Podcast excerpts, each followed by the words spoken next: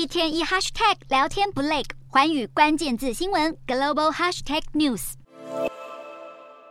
大批中南人员和士兵相互协助，将一名还有生命迹象的幸存男子从崩塌的六层楼建筑中解救出来。这名土耳其男子在受困一百四十九小时后奇迹般获救。尽管早已过了战后黄金七十二小时，二十万名搜救人员还是不愿放弃寻找幸存者。就在士兵递给一名七十五岁老妇人从瓦砾堆中寻获的手机，老妇人马上打电话给失联五天的儿子。当听到电话另一头传来儿子的声音时，老妇人马上喜极而泣痛。痛哭。土叙强震罹难人数截至当地时间十二日已经突破三万人。联合国人道事务与紧急援助副秘书长格瑞菲斯已经抵达土耳其南部重灾区卡拉曼马拉斯市进行视察。他评估，考量到还深埋废墟下的罹难者，两国最终死亡人数恐怕会比目前统计多出一倍以上，也就是超过五万人。联合国官员进一步指出，土耳其和叙利亚目前已经有至少八十七万人急迫需要热食，光是叙利亚就已经有五百三十万。人无家可归。另外，根据世界卫生组织评估，有将近两千六百万土叙民众受到强震影响，光他们的医疗卫生需求就需要至少四千两百八十万美元，折合新台币十三亿元的援助资金。